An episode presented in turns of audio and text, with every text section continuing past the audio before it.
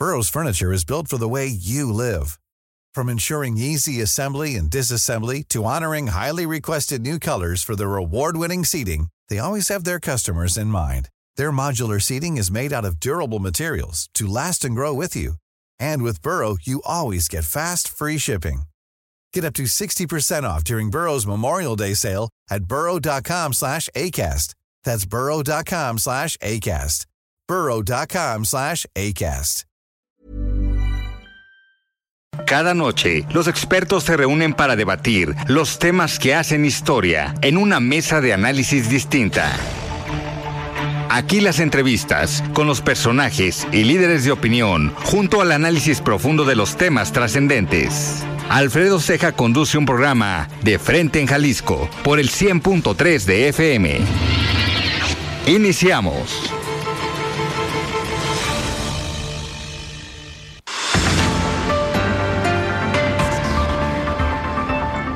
Hola, ¿qué tal? Muy buenas noches. Bienvenidos a una emisión más de De Frente en Jalisco, aquí en Heraldo Radio Jalisco. Hoy martes 31 de enero. Quiero agradecer, como todos los días, en la producción y redacción de este espacio a Ricardo Gómez, en los controles técnicos a Antonio Luna y recordarles nuestro número de WhatsApp para que se comuniquen el 3330 1779 66. El día de hoy vamos a tener esta mesa de análisis de todos los martes. Nos acompaña hoy Mario Hueso, él es académico del ITESO y vamos a platicar aquí en entrevista con Luz del Carmen Godínez, ella es presidenta de la Comisión Estatal de Derechos Humanos aquí en Jalisco. Y como cada martes,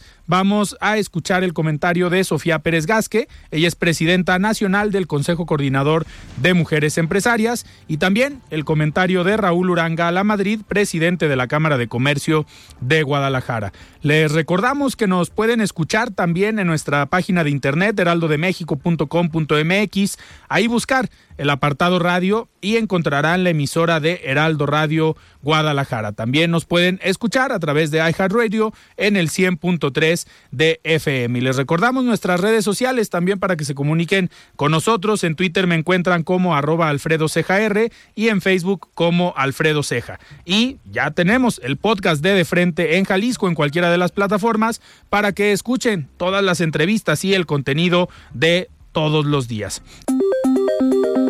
La voz de los expertos.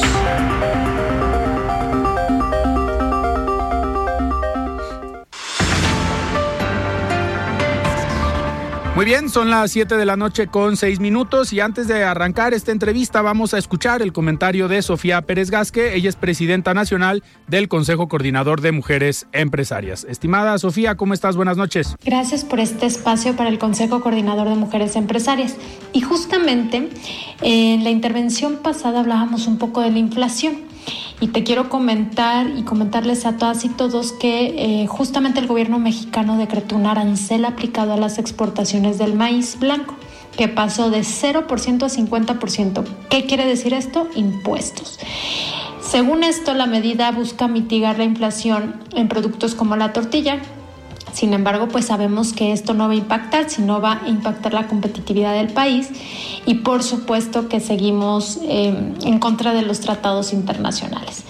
¿Cuál es uno de los efectos que nosotros debemos de estar enteradas como mujeres empresarias y hombres empresarios? Es cómo impacta realmente una estrategia de aranceles, impuestos, tasas a cada una de las acciones que nosotros hacemos.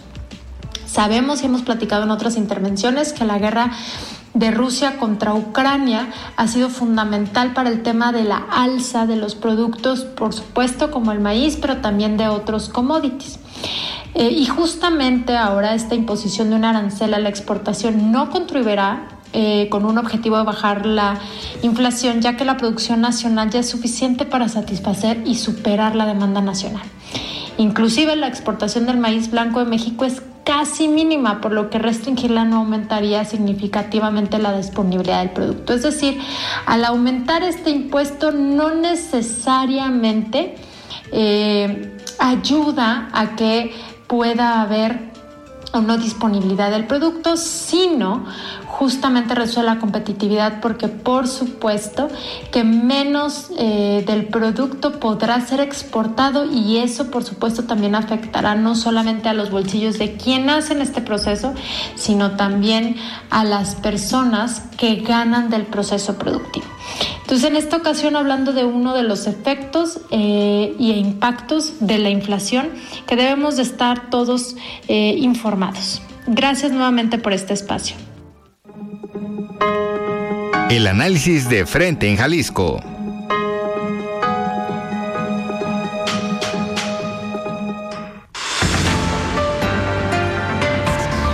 Muchísimas gracias, Sofía, por este comentario y arrancamos ahora sí esta mesa de los martes. Estimado Mario Hueso, ¿cómo estás? Buenas noches. Alfredo, buenas noches. Con gusto de estar aquí con ustedes. Muchas gracias. Muchísimas gracias y le damos la bienvenida aquí a cabina de frente en Jalisco a Luz del Carmen Godínez. Ella es presidenta de la Comisión Estatal de Derechos Humanos. Presidenta, ¿cómo estás? Buenas noches. Muy bien, buenas noches. Muchísimas gracias por la invitación, Alfredo y Mario. Un gusto estar aquí con ustedes y con todo la red de escuchas. Muchísimas gracias. Presidenta, pues queríamos platicar contigo. Ya llevas algunos meses al frente de la Comisión Estatal de Derechos Humanos y siempre eh, hemos tratado aquí en De Frente en Jalisco de tener a la Comisión Estatal de Derechos Humanos presente, pues para saber cómo les está yendo, qué están haciendo, eh, por el papel pues, tan importante que les toca jugar en el Estado y sobre todo en las condiciones que tenemos hoy en nuestro país.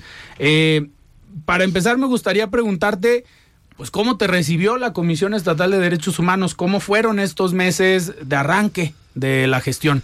Bueno, bien comentas, eh, Alfredo, estamos el jueves, cumplimos seis meses ya en la gestión que iniciamos el día 2 de agosto. Fue una eh, gestión que iniciamos eh, haciendo un análisis a profundidad de lo que hace la Comisión Estatal de Derechos Humanos en Jalisco. Sabemos que estamos cumpliendo ahora el 22 de enero, cumplimos 30 años de que inició la comisión en nuestro estado y encontramos eh, a partir de un análisis una comisión rezagada en muchos asuntos, en muchos procesos para dar respuesta a las demandas que la sociedad nos está exigiendo. Sabemos que hace 30 años la agenda de derechos en nuestro estado y en nuestro país era totalmente diferente a la que tenemos actualmente. Tenemos una infinidad de vulneraciones a los derechos humanos y y no es posible que en la comisión tuviéramos los procesos estancados de hace 30 años, trabajando en el mismo mecanismo, en el mismo proceso, con procesos a veces aletargados. Eh, la visión que quisimos eh, analizar desde un principio es cómo estamos generando cuando una persona, un ciudadano llega a la dirección de quejas, que es el primer contacto que tenemos, a comentarnos que ha sido vulnerado un, un derecho, cómo queremos el trato. Buscamos un trato empático, humano, accesible, cercano y que, que, cortemos tiempos en los tiempos que les estamos dando a las personas. Ustedes habrán dado cuenta, estamos sacando rezago de trabajo que teníamos en la comisión detectado. Eh, había un área que tenía un área de primer contacto, casi 480 y tantas quejas en estado de ahí este en estatus ahí guardado en stand-by. Vegetativo. Ajá y tristemente eran de situaciones de antaño. En diciembre sacamos por ejemplo una recomendación derivada de una queja que se interpuso en el 2016 y la verdad yo creo que si uno como persona sufre una vulneración de un derecho y va a una institución, lo que más quiere es una resolución de manera inmediata. Nosotros estamos por lanzar la siguiente semana un modelo eh, de quejas, un sistema de quejas electrónico para buscar una manera más eficiente, evolucionar un poco a todo esto desde cómo recibimos una queja, qué evolución le estamos dando, auditando realmente a quien está generando estos procesos para que sea mucho más rápido. Eh, buscamos, la ley nos marca 10 meses para dar respuesta a una queja, nosotros queremos en un promedio de 6 meses máximo, de acuerdo a un pilotaje que estamos haciendo, dándole la respuesta al ciudadano. En estos 6 meses, ¿qué nos dedicamos a hacer? Un diagnóstico muy oportuno de qué hacíamos. Hay áreas obviamente que tienen eh, estrategia y tienen son fortaleza dentro de la comisión. Queremos posicionarlas también, fortalecerlas, pero también nos encontramos con un desafío. Los ciudadanos no saben realmente qué hacemos en la Comisión Estatal de Derechos Humanos. Hicimos hace dos meses una encuesta de opinión que se llama Opinión Cuenta con el apoyo del IEPC y la Secretaría de Educación y nos dimos cuenta de verdad de esta realidad que ya habíamos palpado. La gente piensa que en la comisión podemos atender todo tipo de cosas y la misma ley pues nos limita. No cuestiones sindicales, no cuestiones electorales, no cuestiones entre particulares. Entonces... no es una fiscalía. Exacto. Entonces, cuando son asuntos jurisdiccionales entre particulares. Entonces, eh, lo que estamos haciendo es una campaña muy intensa a través de las redes sociales, qué sí hacemos en la comisión y qué no hacemos. Y también aquí en el área de quejas que tenemos, aquí cerquita en la comisión, tenemos ahí a los servidores públicos que cuando llega un usuario a presentar o un ciudadano alguna situación, atendemos, orientamos, canalizamos, si es que no es competencia de la comisión. Si es competencia, hacemos la, la, la queja y le damos todo el turno para darle la agilidad. Mario Hueso. Gracias. Eh, nada más un comentario para terminar eso. Sí que complicado también como ciudadano saber qué te toca ir a la Profeco, qué toca ir a Derechos Humanos, qué toca ir al de Justicia Alternativa, qué toca ir a la policía, qué toca ir a la Fiscalía. Sí es un tema de evangelización constante, ¿no? Totalmente. Eh, yo quisiera hacerte otra pregunta. Han pasado, me parece que eh, nos dijiste que te habláramos de tú, Sí, sí, sí. eh, que tú eres la sexta ombudsperson en el Estado, ¿no? Han pasado ya diferentes perfiles eh, por, la, por la presidencia, unos hipermediáticos, este, otros más hiperactivos, otros incluso que querían después brincar al, al terreno político, muy ligados al PAN, de, la época de Emilio González Márquez y demás. ¿Quién es Luz del Carmen Godínez? ¿Cómo, cómo te autodefines? ¿Cuáles son, cuál es tu estilo, tus cartas credenciales? Porque de repente tenemos esta costumbre de, de, de escuchar que el presidente o la presidenta en turno de, la Comisión Estatal de Derechos Humanos, pues es, es muy mediático, ¿no? Y, y pareciera que mientras más mediático sea, más trabajo hace y no necesariamente es así, los resultados se miden de otras maneras. ¿Qué tipo de persona es Luz del Carmen? Eh, ¿Cuáles son sus credenciales? ¿Por qué le gustan los derechos humanos? ¿Qué nos puedes platicar de ti? Bueno, yo soy una persona convencida de vida de la labor que tenemos de servir a la sociedad. Eh, tuve la fortuna de vivir dentro de una familia que se dedicaba siempre a como ayudar, a estar brindando apoyo a los demás. Eh, yo estudié ciencias para el matrimonio y la familia. Eh, y de ahí tuve la oportunidad de trabajar en el Estado en diferentes áreas en el sistema estatal Jalisco. Eh, empecé en el 98 trabajando con el programa en aquel entonces que daba origen a las madres adolescentes. Entonces me tocó de alguna manera conocer eh, desde la perspectiva de la normativa, los diagnósticos, problemáticas sociales. Fui muchos años coordinador estatal del programa Menores en Circunstancias Especialmente Difíciles, que eso la verdad a mí me llegó a tener una confrontación de vida, decir, bueno, todos tenemos, a veces la sociedad nos da mucho y tenemos que regresar a la lo que nos da. Eh, tuve la oportunidad de trabajar también en el sistema de Guadalajara, estuve como directora de atención a la niñez y a la familia, atendiendo el albergue para niños violentados, a las personas con proceso de calle, adultos mayores. Entonces, tuve durante mi vida la oportunidad de convivir con diferentes grupos vulnerables. Entonces, cuando se da la oportunidad de participar en la convocatoria de la Comisión de Derechos Humanos, la verdad yo creo que tenía que darle a la sociedad todo el mucho aprendizaje que me dio. Yo no soy de Jalisco, yo soy de Guanajuato. Yo me vine a estudiar aquí y la verdad yo estoy muy agradecida con Jalisco, de aquí son mis hijas. Entonces, claro que en ese afán todos eh, somos agentes sociales de cambio en la sociedad y yo he elegido ser un agente de cambio que a mí me interesa el futuro para mis hijas. Yo quisiera que ellas vivieran en un futuro, en un mundo diferente al que se está viviendo ahorita, pero yo creo que si no actuamos de manera individual cada uno por abonarle eso, no va a pasar nada. Entonces yo creo que la comisión y el estar aquí me da la oportunidad de poder incidir en ese cambio y también de poder eh, unir a más personas con esas voluntades para hacer que la sociedad sea diferente. Oh, buenísimo. ¿Y cuál dirías tú, Presidenta, que es el toque personal que le quieres dar a la comisión? Bueno, el toque... Porque además es, me parece 2022-2027. Es correcto. Vamos a verte aquí muchas veces. Entonces, Sí, claro. ¿cuál es el toque personal que le quieres dar? ¿Cuál va a ser eh, tu toque? Bueno, yo desde que llegué a la comisión, algo que detecté mucho es eh, el sentido humano de la misma comisión. No es posible que al interior de la comisión se vivan situaciones de vulneración de derechos, porque Muscandil de la calle Oscuridad de la Casa no. Entonces, mi primer objetivo fue eh, buscar hacer equipo con las personas que integran la comisión y buscarse una comisión que en ese trabajo estamos muy consolidada para poderle darle respuesta a la gente que requiere. ¿Está o estaba hiperpolitizada la comisión? Estaba. Ya no. No. Ah, mira, muy bien. Eh, presidenta, en, a ver, en algo que también a veces juega la parte política, en esta revisión o en este diagnóstico que hiciste en estos primeros seis meses, eh, pues hemos visto notas y declaraciones acerca de la administración pasada o la gestión pasada de ciertas anomalías o problemas que encontraste en este diagnóstico. Eh, ya pasados estos, digamos, primeros seis meses, eh, se terminó esta etapa de diagnóstico. O va a continuar? Hay problemas que todavía persisten que obviamente tendrías que atender al interior de la comisión? Yo creo que ya terminamos la etapa de diagnóstico. En diciembre pasado hicimos las denuncias conducentes tanto a la Fiscalía del Estado y a la Fiscalía Anticorrupción del Estado de Jalisco, perdón, a la Fiscalía de la Federal, la Fiscalía de la Federación sobre los asuntos que tuvimos que ver ahí de defraudación fiscal. Eh, yo creo que el análisis que hicimos al interior ya tuvimos el tiempo, como nos marca la ley, para hacer todas las observaciones, tanto al órgano interno de control. Ese proceso ya lo concluimos. ¿Qué estamos haciendo ahorita? Partiendo de ese diagnóstico y de ese análisis, estamos planteando una reingeniería. Eh, ¿Qué reingeniería estamos haciendo? Yo les comentaba hace unos minutos cuando iniciamos que la realidad de los derechos humanos en el Estado no es como hace 30 años.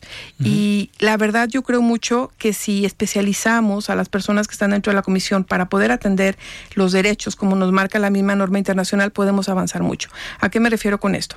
Cuando yo llegué habría cuatro visitadurías en la comisión. Actualmente estamos trabajando con seis visitadurías.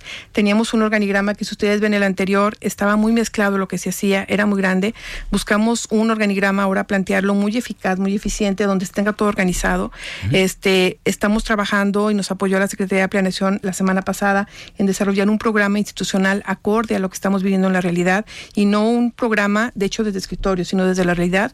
Invitamos a organismos de la sociedad civil, fundaciones, colectivos que estuvieran con nosotros en este ejercicio y hacer una autocrítica muy, muy clara de que sí, pues, en ese marco de que sí hacemos y qué no hacemos, este, para no generar expectativas, este, plantear un plan de trabajo muy aterrizado. ¿Qué queremos? Buscar que se consolide la comisión, que la ciudadanía realmente tenga esa credibilidad con la institución, de que si tienen una vulneración de un derecho puedan acudir con la confianza, de que no va a haber manos manejos, de que se le va a dar la atención y que se le va a resolver su caso si es una restitución de derechos, lo que tengamos que hacer, si es una violación a un derecho humano. Estamos trabajando también para que esto mismo se trabaje. Tenemos 28 módulos al interior del Estado con esta misma metodología. Queremos implementar un tenemos un equipo eh, muy comprometido, trabajando con esa misma responsabilidad. Desde que llegamos, yo les decía, y fue una de las preguntas que me decían al inicio, ¿cómo están revisando el estatus de las personas? ¿Quién llega? Y yo quiero resaltar que de los seis visitadores que tengo actualmente, cuatro son de ahí, de la comisión, que venían eh, desarrollándose en puestos totalmente diferentes, que la verdad son personas muy comprometidas, porque también al interior de la comisión hay personas que ahora están cumpliendo 30 años de trabajo en la comisión, muy comprometidas, este, con muchas ganas y con la camiseta bien puesta entonces, son de las grandes fortalezas que tenemos que destacar en la comisión y que siguen trabajando con ese mismo compromiso para que las cosas sigan adelante.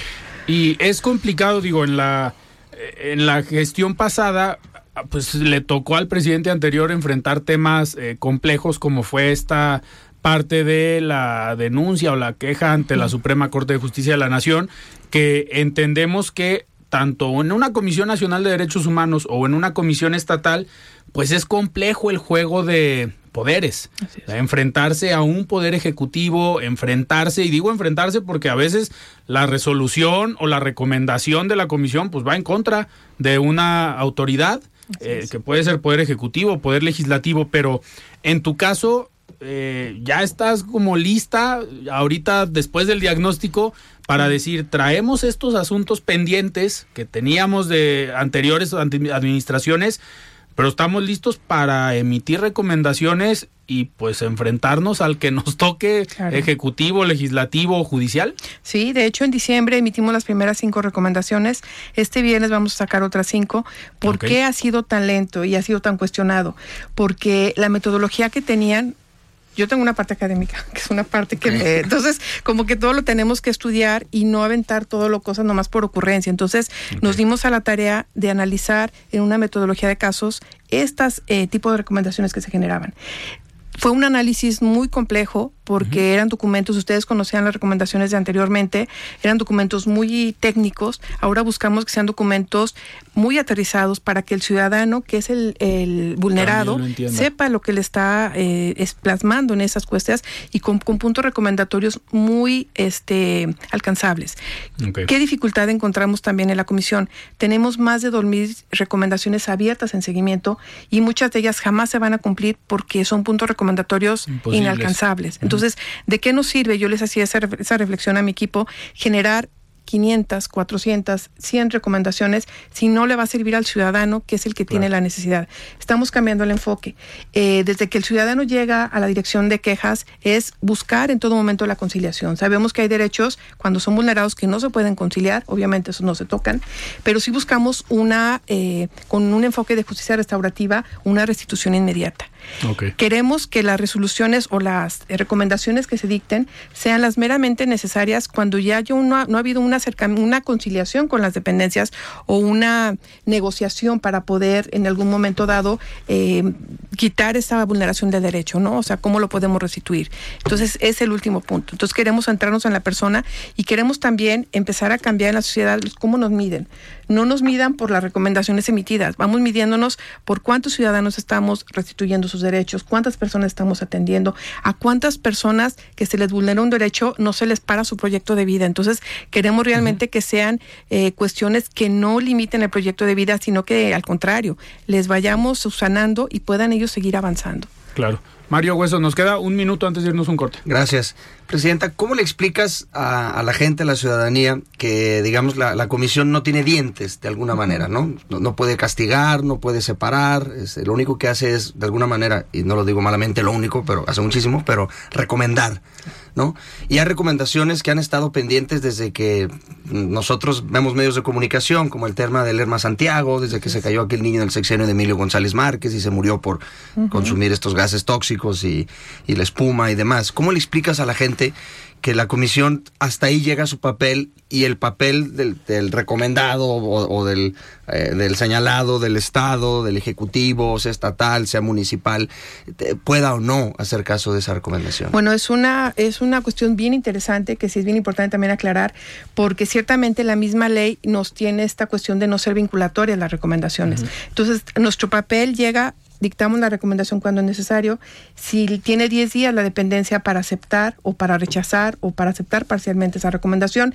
Y ante eso, si no hay cumplimiento de respuesta, también podemos solicitarle al Congreso del Estado que comparezca el funcionario eh, público para que pueda dar cuenta de por qué no está dando respuesta.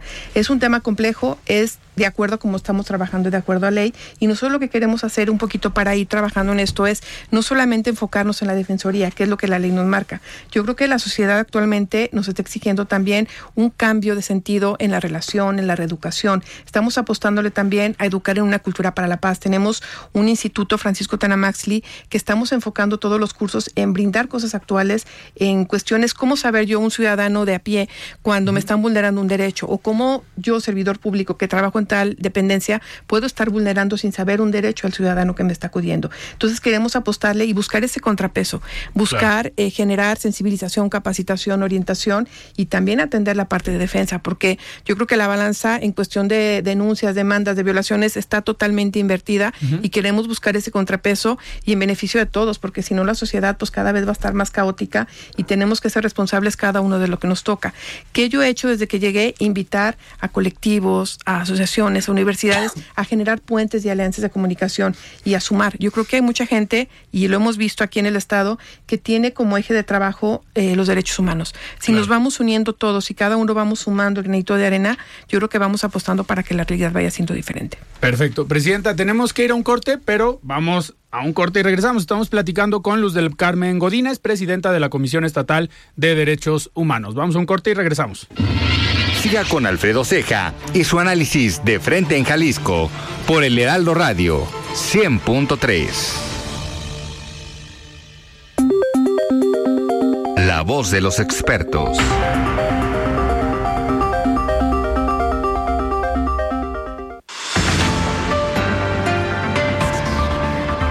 Muy bien, estamos de regreso aquí en De Frente en Jalisco platicando con la presidenta de la Comisión Estatal de Derechos Humanos. Presidenta, en este, ya que se terminó el diagnóstico, obviamente el plan a seguir es una reingeniería, ya nos hablabas de ella ahorita y pues de los planes a implementar en los próximos, en los próximos años. Eh, ¿Cómo va esta reingeniería? ¿De qué se trata? ¿Qué estás haciendo? Bueno, la reingeniería está casi lista. Estamos implementando tres nuevas visitadurías. Eh, una es la, bueno, voy a empezar desde la primera que ya estaba, es la persona que atiende el mecanismo prevención de la tortura y la atención a familiares eh, de personas desaparecidas. Esa ya estaba, se quedó como estaba. La segunda visitaduría atiende grupos vulnerables, excepción de niñas, niños y adolescentes. Queremos establecer trabajo para las personas que están en tránsito en el Estado, un trabajo para poderles acompañar también, que próximamente les vamos a estar trabajando de ese, platicando de ese proyecto que vamos a trabajar. Eh, la tercera visitaduría se encarga de todos los temas de pueblos originarios y también tenemos todos los temas de seguridad. La cuarta visitaduría, que yo creo que era una... Eh, una necesidad muy urgente era el tema los todos los derechos de temas ambientales. Eh, tenemos una visitaduría que se está encargando de verlos junto con los temas administrativos que tocan los municipios. Tenemos una quinta visitaduría que es así es nueva, que retomamos lo que era la relatoría de la mujer, pero le dimos forma a la visitaduría de mujer y cuestiones de diversidad. Y tenemos una sexta visitaduría que es de niñas, niños y adolescentes. Yo por lo que les comentaba en un principio que mis orígenes fueron trabajando con la vulneración de derechos de mujeres, niñas, sí creo y tengo la conciencia plena de que si vamos generando condiciones de empoderamiento con las niñas, niños y adolescentes, les vamos restituyendo sus derechos de manera inmediata, le cambiamos el sentido a los que les rodean. Entonces, es una de las apuestas que tenemos, trabajar mucho en generales condiciones de vida. Vamos a empezar a trabajar en la revisión y visitas a centros asistenciales, eh, tanto de niñas, niños y adolescentes como de adultos mayores, eh, para ver que estas condiciones realmente eh, When you're ready to pop the question, the last thing you want to do is second guess the ring. At Bluenile.com, you can design a one of a kind ring with the ease and convenience of shopping online. Choose your diamond and setting. When you find the one, you'll get it delivered right to your door. Go to Bluenile.com and use promo code LISTEN to get $50 off your purchase of $500 or more. That's code LISTEN at Bluenile.com for $50 off your purchase. Bluenile.com code LISTEN. Everyone knows therapy is great for solving problems, but getting therapy has its own problems too, like finding the right therapist, fitting into their schedule, and of course, the cost. Well, BetterHelp can solve those problems. It's totally online and built around your schedule. It's surprisingly affordable too. Connect with a credentialed therapist by phone, video, or online chat, all from the comfort of your home. Visit betterhelp.com to learn more and save 10% on your first month. That's BetterHelp, H E L P. puedan ser diferentes para las personas que estén así. Estamos trabajando muy de la mano también para poderles empoderar y generar todos los programas preventivos que les decíamos a través del Instituto Francisco de Ana Maxley, toda la capacitación y sensibilización. Estuvimos trabajando muy fuertemente el año pasado con corporaciones policíacas, dándoles cursos de prevención de tortura, de cuestiones de personas desaparecidas, porque muchas veces los elementos o por costumbre o por desconocimiento hacen prácticas que son violatorias a los derechos humanos. Entonces, por eso queremos generar en este cambio cursos y talleres muy prácticos para que yo en lo persona, primero dignificarnos, porque cada uno somos personas y los elementos pues también que reconocerse su valor y todo, y en ese mismo sentido reconocer y ver el trato humano en los demás. Mario Hueso. Gracias. Yo tengo una, una pregunta también ya un poco de corte político, este, y creo, y creo que es buena oportunidad también para platicarlo. Eh, se dio mucha controversia cuando tu nombramiento por a lo mejor uno o dos grupos eh, en el Congreso del Estado, tal vez los minoritarios, con, con tu nombramiento, ¿no? Eh, hubo por ahí algunos comentarios de que había sido imposición o que no había sido bien resuelto, este, que no se cumplía bien con los requisitos. Eh, al final de cuentas, pues nos estás platicando aquí tu, tu plan de vuelo y, yo, yo te lo creo, ¿no? Pero, ¿qué tendrías que decir a eso, a, a, a esa controversia que se dio, que cada que suena, al menos en el Congreso, el tema de derechos humanos, otra vez, digamos, estos grupos que estuvieron en contra vuelven a sacar el uh -huh. tema? Sí, fue muy controversial, como tú lo comentas. Eh, yo en mi vida eh, nunca he militado en un grupo político, eh, siempre he sido una persona institucional. Comencé en el 98, como les digo, trabajando con PAN, con PRI, con MC, con todos. Claro. Este, y la verdad, siempre he sido una persona comprometida con las causas y yo creo que es lo que me mueve.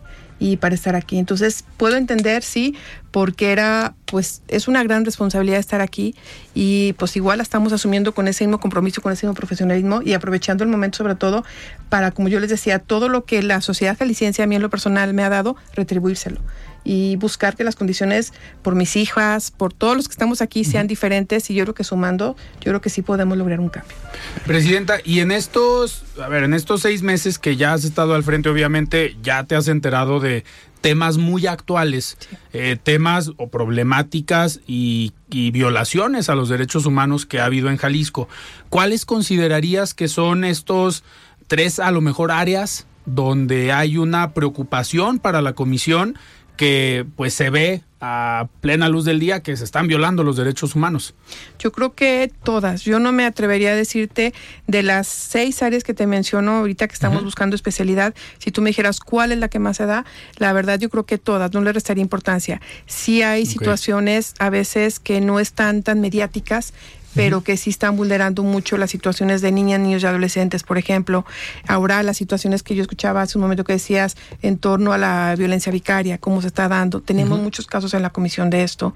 Eh, tenemos muchas situaciones de abandono, adultos mayores, o sea, hay una gama muy grande. el tema de los desaparecidos, que también es una realidad, no solamente en nuestro estado, sino en nuestro país, que es un problema estructural, que tenemos que involucrarnos todos para de alguna manera buscar que las cosas cambien. Los temas ambientales, que también yo creo que si no vamos visibilizando esta agenda, pues es el mundo que nos va a contener en el futuro. Entonces tenemos que ir apostando para que esto sea una realidad e ir integrando eh, los derechos, no solamente los que conocemos, sino los de cuarta, los de quinta, los de sexta y los de séptima generación, que tienen que estar en vanguardia y que tenemos que estar en esa situación también innovando y generando estrategias para que se puedan eh, difundir, respetar y sobre todo también que la gente eh, no viva en esa invisibilización de que le están vulnerando un derecho, porque también hemos encontrado esa situación. Muchas veces puedo vivir una vulneración de un derecho y no estoy siendo consciente de que están violentando mis derechos. Entonces, eso lo queremos generar a través de la otra parte que yo les comentaba de la prevención, de la sensibilización. Y eh, entrando eh, para, para terminar en un tema a lo mejor político y polémico, eh, también hace algunas semanas se cuestionó a lo mejor esta detención de los estudiantes de la Universidad de Guadalajara y en algunos medios de comunicación se habló de, oigan, ¿y dónde está la Comisión Estatal de Derechos Humanos? ¿Cuál sería la, la postura o el posicionamiento de la comisión ante este conflicto o tema en general? Eh, de la detención de estudiantes y a lo mejor también de la prisión preventiva, que es un tema a nivel nacional que hoy está en el debate. Qué bueno que lo preguntas, lo agradezco de verdad porque hemos tenido la oportunidad de comentarlo. Eh, la comisión, como yo les decía en hace unos minutos, también está limitada. ¿Qué hicimos ante esto? El día de la manifestación, que fue un jueves, si mal no recuerdo, estuvimos acompañando como comisión para que la, la manifestación se respetara el derecho de manifestación de las personas que estuvieron ahí. Cuando se generó ya la, la mar, las, como las casas de campaña y el, la, el campamento afuera de Casa Jalisco, dictamos medidas eh, de a Guadalajara, medidas cautelares al municipio de Guadalajara para que cuidaran y resguardaran las personas que estaban ahí, a la Secretaría de Vialidad para que también cerrara calles. Eso fue casi casi al momento que se estaba instalando la manifestación. Esto poco se supo. Después, eh, ¿por qué no nos manifestamos? Bueno, porque no es competencia de la comisión, es un asunto jurisdiccional, un asunto entre particulares donde la comisión no tiene competencia. Eh, ¿Qué nos pidieron? Por ahí ese mismo día en la mañana recibimos un correo, que fue lo único que solicitaron, que fue que inscribiéramos a Javier Armenta en el mecanismo de protección de periodistas. Eh, no es competencia de nosotros tampoco. Eh, lo que hicimos nosotros fue derivarlo a la Secretaría General de Gobierno, a, la Subsecretaría de Derechos Humanos, que es los que tienen esa facultad, facultad. Fue lo que hicimos, entonces actuamos en lo que nos competía a la comisión. Eh, lo que nosotros estamos haciendo en esta nueva etapa de la comisión es, vamos a ser muy respetuosos de lo que sí nos toca hacer, trabajar en eso y que la gente y la sociedad vaya entendiendo poco a poco cómo vamos a actuar, si vamos a actuar, vamos a estar generando las recomendaciones que tengamos que generar con esa mano firme, porque como les decía, queremos posicionar esa comisión autónoma, pero sí con mucha credibilidad social. Y por eso yo le apuesto y le estamos apostando a tener un trabajo muy fortalecido al interior, muy comprometido, y en eso estamos, o sea, trabajando día a día. Perfecto. Presidenta, pues yo te agradezco que hayas estado aquí en De Frente en Jalisco y te vamos a seguir molestando y aquí va a estar el espacio siempre para cuando haya temas de qué hablar. Esperemos no sea tan seguido, porque el que sea seguido significa que hay problemas en derechos humanos aquí en el Estado. no, Esperemos, pero aquí te vamos a estar recibiendo con todo gusto. Con muchísimo gusto aceptamos y aquí nos estaremos viendo por pronto. Muchas gracias. Perfecto. Platicamos con la presidenta de la Comisión Estatal de Derechos Humanos, Luz del Carmen Godínez. Vamos ahora a escuchar el comentario de Raúl Uranga, la Madrid, presidente de la Cámara de Comercio de Guadalajara. Estimado Raúl, ¿cómo estás? Buenas noches. Muy buenas noches para ti, Alfredo, y para tu apreciada audiencia que sigue de frente en Jalisco, un programa del Heraldo Radio. Con orgullo decimos que Jalisco es la cuna del mariachi, el tequila y la charrería. Es la expresión de un sentimiento que compartimos profundamente en la Cámara Nacional de Comercio, Servicios y Turismo de Guadalajara, que este año cumple 135 años desde su fundación. El mariachi es parte de la identidad nacional y mantenerlo vivo es una tarea que con gusto asumió nuestra Cámara desde hace 30 años dentro y fuera de nuestras fronteras. Por eso, estamos muy contentos de compartir con tu audiencia una gran noticia. El próximo 2 de julio de 2023 se celebrará una extensión del Encuentro Internacional del Mariachi y la Charrería en la Plaza España de Sevilla. La Gala del Mariachi será el evento insignia en el marco de Icónica Fest, uno de los festivales de música más importantes de Europa, donde nuestro mariachi participará en un ensamble con la Real Orquesta Sinfónica de Sevilla la Gala del Mariachi en esta hermosa ciudad, con la cual tenemos más de 45 años como ciudades hermanas, será uno de los eventos centrales del Icónica Fest que se llevará a cabo del 14 de junio al 23 de julio. Se estima una asistencia a esta gala de más de 8 mil espectadores. En la Cámara de Comercio seguimos trabajando para mantener lazos culturales porque también se abren muchas posibilidades de negocios comerciales, turísticos y de servicios. Agradecemos a la Cámara de Comercio de Sevilla por ser un gran aliado y Cámara Hermana de nuestra institución por más de 60 años. Agradecemos también al Gobierno del Estado de Jalisco, a la Secretaría de Turismo del Estado y a la Oficina de Visitantes y Convenciones de Guadalajara por mantener el esfuerzo de impulsar a Jalisco como uno de los principales destinos para el turista europeo. Sigamos más juntos y más fuertes. Hasta aquí mi comentario, Alfredo. Que tengan una excelente semana, todas y todos. Nos escuchamos el próximo martes. El análisis de frente en Jalisco.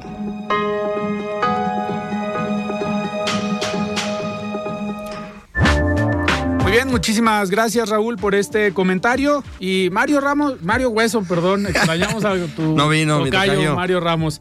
Eh, a ver, Mario, eh, uno de los temas que ha llamado la atención esta semana fue el día de ayer.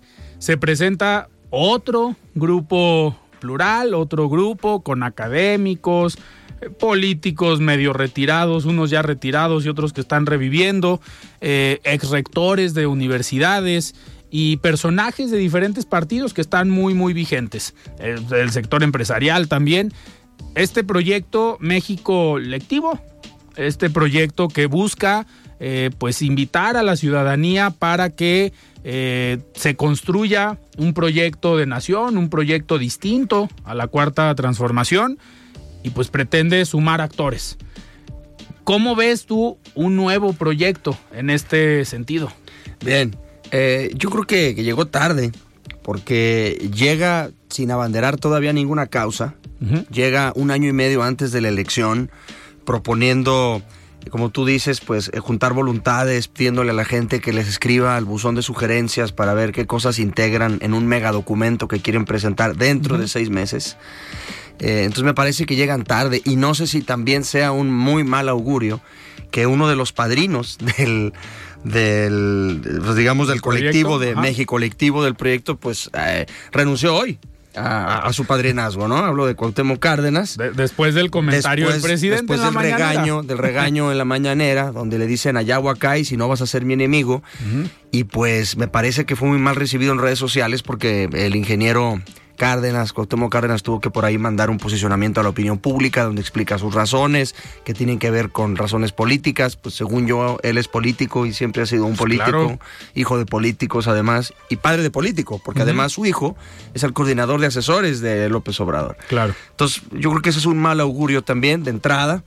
Eh, y, y dos, complicado porque además yo no sé si se pusieron de acuerdo o quién quiso bloquear a quién, hablando de términos mediáticos y en términos de, de qué se movió más en la opinión pública, pues fue el mismo día que hicieron las famosas corcholatas del presidente, eh, su pasarela, digamos, en el... Sí.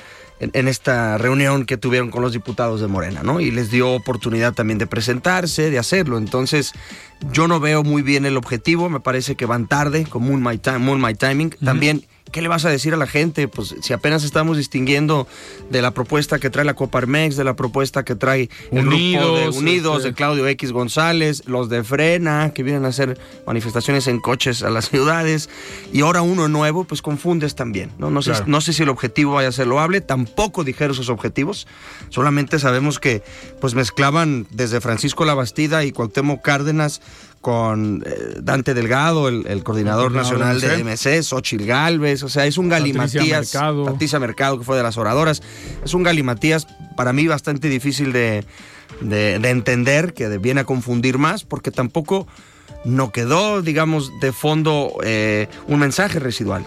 ¿De qué se trató la reunión? Pues no sé, que Cuauhtémoc Cárdenas fue el ausente. Esa fue la gran nota del Así tema es, de ayer. y hoy la nota es que Cuauhtémoc nota Cárdenas es se va. que él se va. Entonces yo no sé si nace pues este mal y de malas, ¿no? Veremos qué pasa. A mí me parece muy tarde que seis, seis- dentro de seis meses, es decir, un año antes de la elección, quieran conformar apenas un documento cuando me parece que los problemas del país están sobredichos en la academia, en la opinión pública, en los intelectuales y sobreexplorados también y sobreexplotados, ¿no? Claro.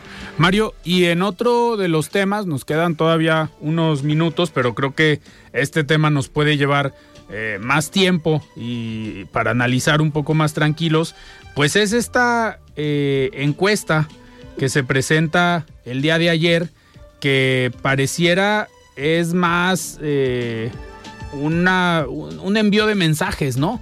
Eh, los resultados que, que se manejan en esta encuesta, en el caso Jalisco.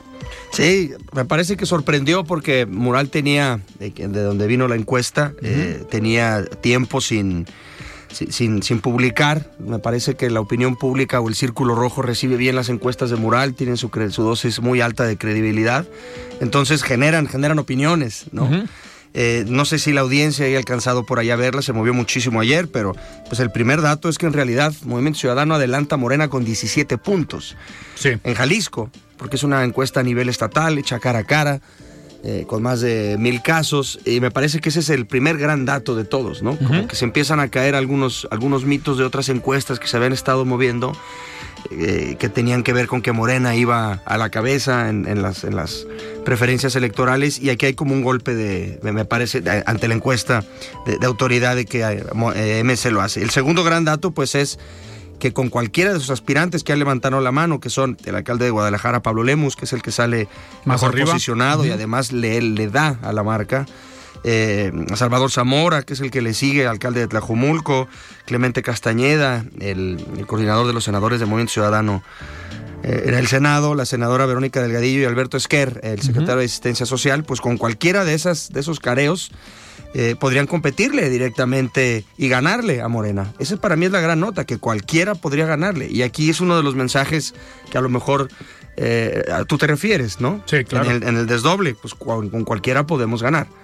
Entonces, no sé a quién vaya dirigido por ahí y, y quién tuviera que ver. Me interesante también la fuerza del PRI sobre el PAN, porque a decir de la encuesta, eh, digamos, la, el- la, la intención de voto a la gobernatura, pues MC supera por 15, por 17 puntos a Morena, pero el PRI tiene 15% de intención, mientras que el PAN tiene 5. Ujú. Yo no me explico eh, si MC se comió al PAN, si el PAN nada más está en los altos y en el Congreso del Estado ya, o qué pasó con ellos porque se lo comió. ¿No? Y en, y, en, municipios también, en Zapopan y Guadalajara, presenta la encuesta también la, la intención de voto en esos dos municipios y la encabeza el Movimiento Ciudadano. Pero para mí la sorpresa, Alfredo, es que, por ejemplo, en Guadalajara, el Movimiento Ciudadano vale 41%, Morena 27%, pero el PRI 19%. Sí. O sea, ¿qué, ¿qué estará pasando? Me parece que hay datos bien interesantes para analizar.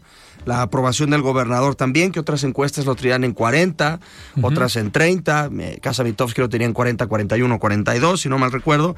Y esto lo presenta con 54% de aprobación y una desaprobación del 42. Entonces me parece que pues es un buen momento. De repente pareciera que es un arrancamos, un pistolazo de salida también Sí. internamente. Eh, interesantes los mensajes que mandan ayer los encuestados. El doctor La- La- Carlos Lomelí diciendo, yo tengo otros datos, ¿no? Sí. Muy, muy la marca de la casa. Eh, el rector Ricardo Villanueva diciendo pues que, que él está en otra agenda, que, que le complace Que que, lo que lo pongan. tomen en cuenta, pero que él está en otra agenda. Eh, No sé, sus últimas salidas han sido de, de- de otro tipo. Eh, y por ahí, los mensajes que se mandaron entre los actores y la actora de Monte Ciudadano, pues chiqueándose entre ellos, ¿no? Claro, y pero, a ver, desde Morena también sorprende, no se ve otro que ya levantó la mano. O sea, que aquí en, de frente en Jalisco ya dijo quiero ser gobernador, el diputado Chema Chema Martínez. No, yo no sé por qué no lo, no lo midió la encuesta. ¿no? No sé si tuvo que ver también con niveles de conocimiento y meto a los que tienen mayor nivel de conocimiento. este, decía ayer el encuestador Roberto Gutiérrez en, en una entrevista en imagen que, que además, pues digamos, por ejemplo, la fuerza de Carlos Lomelí, además más allá de que haya perdido todas las que ha jugado, eh, se da porque es el que está muy identificado con Morena en el Estado. Y es la persona más identificada. Conocen el nombre, lo identifican mucho con López Obrador. Jugó en una boleta junto con López Obrador. Entonces que hay mucha identificación hacia allá. Eh, no sé, habría que preguntar qué pasó con el personaje de Chema, si pintaba, si no pintaba. También tiene poco empezando a hacer, digamos, claro. este ruido o, o- Y le queda un año y le todavía. queda un año, para- no quiero decir campaña, pero está empezando a posicionarse, Sí. ¿no? Este, yo creo que él va a empezar a aparecer en los estudios de opinión cada vez más, puesto que cada vez se va más, vemos movimiento. Mario, y dentro de estos mensajes, pero al interior de Movimiento Ciudadano, ¿ves tú la posibilidad de que uno de los mensajes sea para Pablo Lemus, de decir, a ver, no eres indispensable, no eres el único que nos garantiza el triunfo y con cualquiera podemos jugar? Yo creo que ese es un mensaje implícito, eh, a razón de lo que él dijo en diciembre pasado, Ajá. después del tema de la marcha de Movimiento Ciudadano en contra del... De la eh, FIL. Bueno, de la- del líder, de- del licenciado Raúl Padilla, que lidera la FIL, este, y los comentarios que él externó, que, que, digamos era el, con el único que podía ganar la marca. Es obvio que hay un mensaje implícito ahí.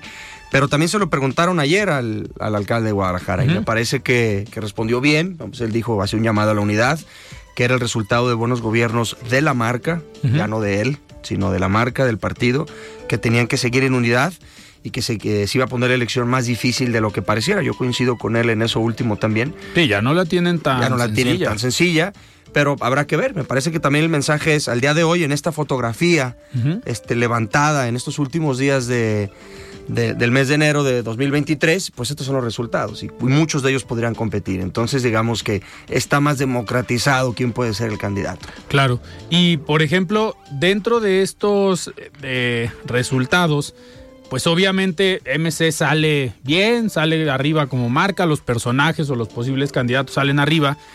Y se vio una campaña porque todos los personajes, diputados, presidentes municipales, federales, locales, todos los de Movimiento Ciudadano compartieron la encuesta. A ver, un ejercicio así, un resultado así, tú como experto en comunicación política, ¿le resta credibilidad que de repente todos compartan el resultado de la encuesta? No, yo no creo que le reste credibilidad porque en este caso el medio es el mensaje. El Grupo Reforma y, y- y Mural en particular han- tienen su prestigio en, en la elaboración de encuestas. Me parece que le han atinado a la mayoría, si no es que a todas. Muy cercanos. Sí, cercanos, algunos a lo mejor con, un, con una diferencia de puntos, pero siempre aciertan a esa, a esa cuestión. No, yo creo que ahí no, en, en ese tema. Eh, porque incluso aunque el medio públicamente, o más bien desde el punto de vista del presidente de la República, esté peleado con él, sea su adversario, lo siguen calificando en 60 arribas. O sea, Grupo Reforma lo sigue sacando al presidente ultrafuerte en términos de, de opinión pública, ¿no? No, me parece que son las ganas de mostrar esa unidad, que en estos mensajes de chiqueo que se mostraron de todos, Sí. son las ganas también de decir, seguimos en competencia, tenemos futuro, pues vamos a tener chamba. Tenemos futuro, no te refieres al partido. No, no, aunque el ah. partido sale bien rankeado con Kuma. Kumamoto en el segundo careo, donde está Ricardo Villanueva, sale con 15 puntos. Eso le aseguraría posiblemente la subsistencia a su partido futuro. Pero no, yo creo que tiene que ver con eso. Y dos, eh, también creo que hay un lado negativo, ¿no? Que muchos se pueden echar a la maca. O sea, cuando tú ves que le llevas 17 puntos a tu rival más cercano, cuando falta año y medio para la elección, pues a lo mejor muchos dicen, ya está, me tiro a la maca. Este, que Pablo Lemus fue algo de lo que dijo. De lo que advirtió. No hay que descansar. Sí, y me parece que también puede tener ese otro efecto, porque lo hemos visto en otras elecciones, ¿no? Cuando las encuestas le dan tanta ventaja a un candidato, los equipos se relajan. Y ante una elección no puedes tener a los equipos relajados, sino 100% estresados y concentrados. Y el día de la elección, el riesgo es que la gente vea estos resultados tan eh, con tanta separación o con tanta ventaja y no salga a votar. Claro. Mario, a ver, nos quedan eh, dos minutos antes de, despedirnos. A ver, sigue el caso de Genaro García Luna en Estados Unidos, siguen estos testigos eh, declarando. Fue una primera etapa con pues narcotraficantes confesos.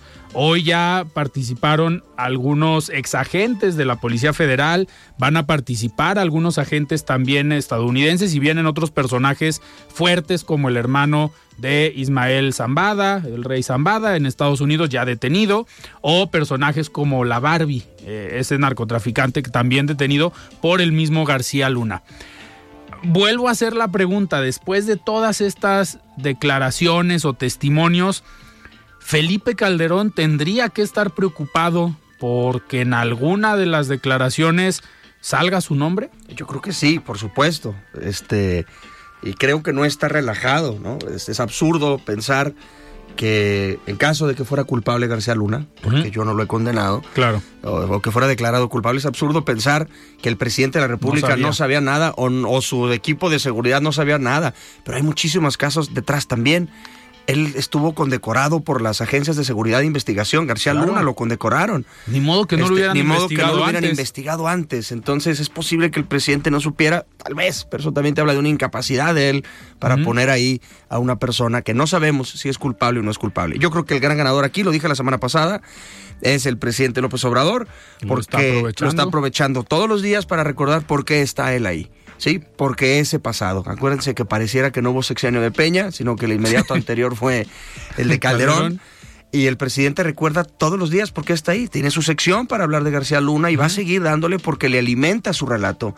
Y le alimenta, nos preguntamos por qué tiene esa aprobación, pues ahí está el resultado. ¿no? Y, algo que decíamos la semana pasada era que en su momento había sorprendido que no había investigaciones en contra de él aquí en México. Ya hoy ah, hay dos, pues, dos, órdenes de aprehensión. Siempre sí, ¿no? Y una pidiendo el dinero también, ¿no? Claro. supuestamente él se llevó. Un poquito dinero, ¿no? ¿70 millones? Algo no, 700, millones, de dólares.